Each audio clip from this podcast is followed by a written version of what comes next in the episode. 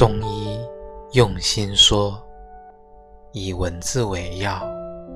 治愈心灵的力量。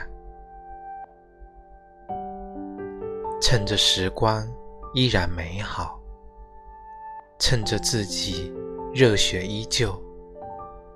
牵着心中的那份执着，去想去的地方，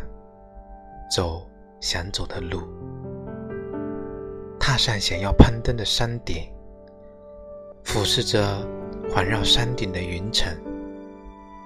双手努力做成喇叭状，对着未来的自己喊话：“这份青春的蓝图，我画好了，未来就拜托你了。”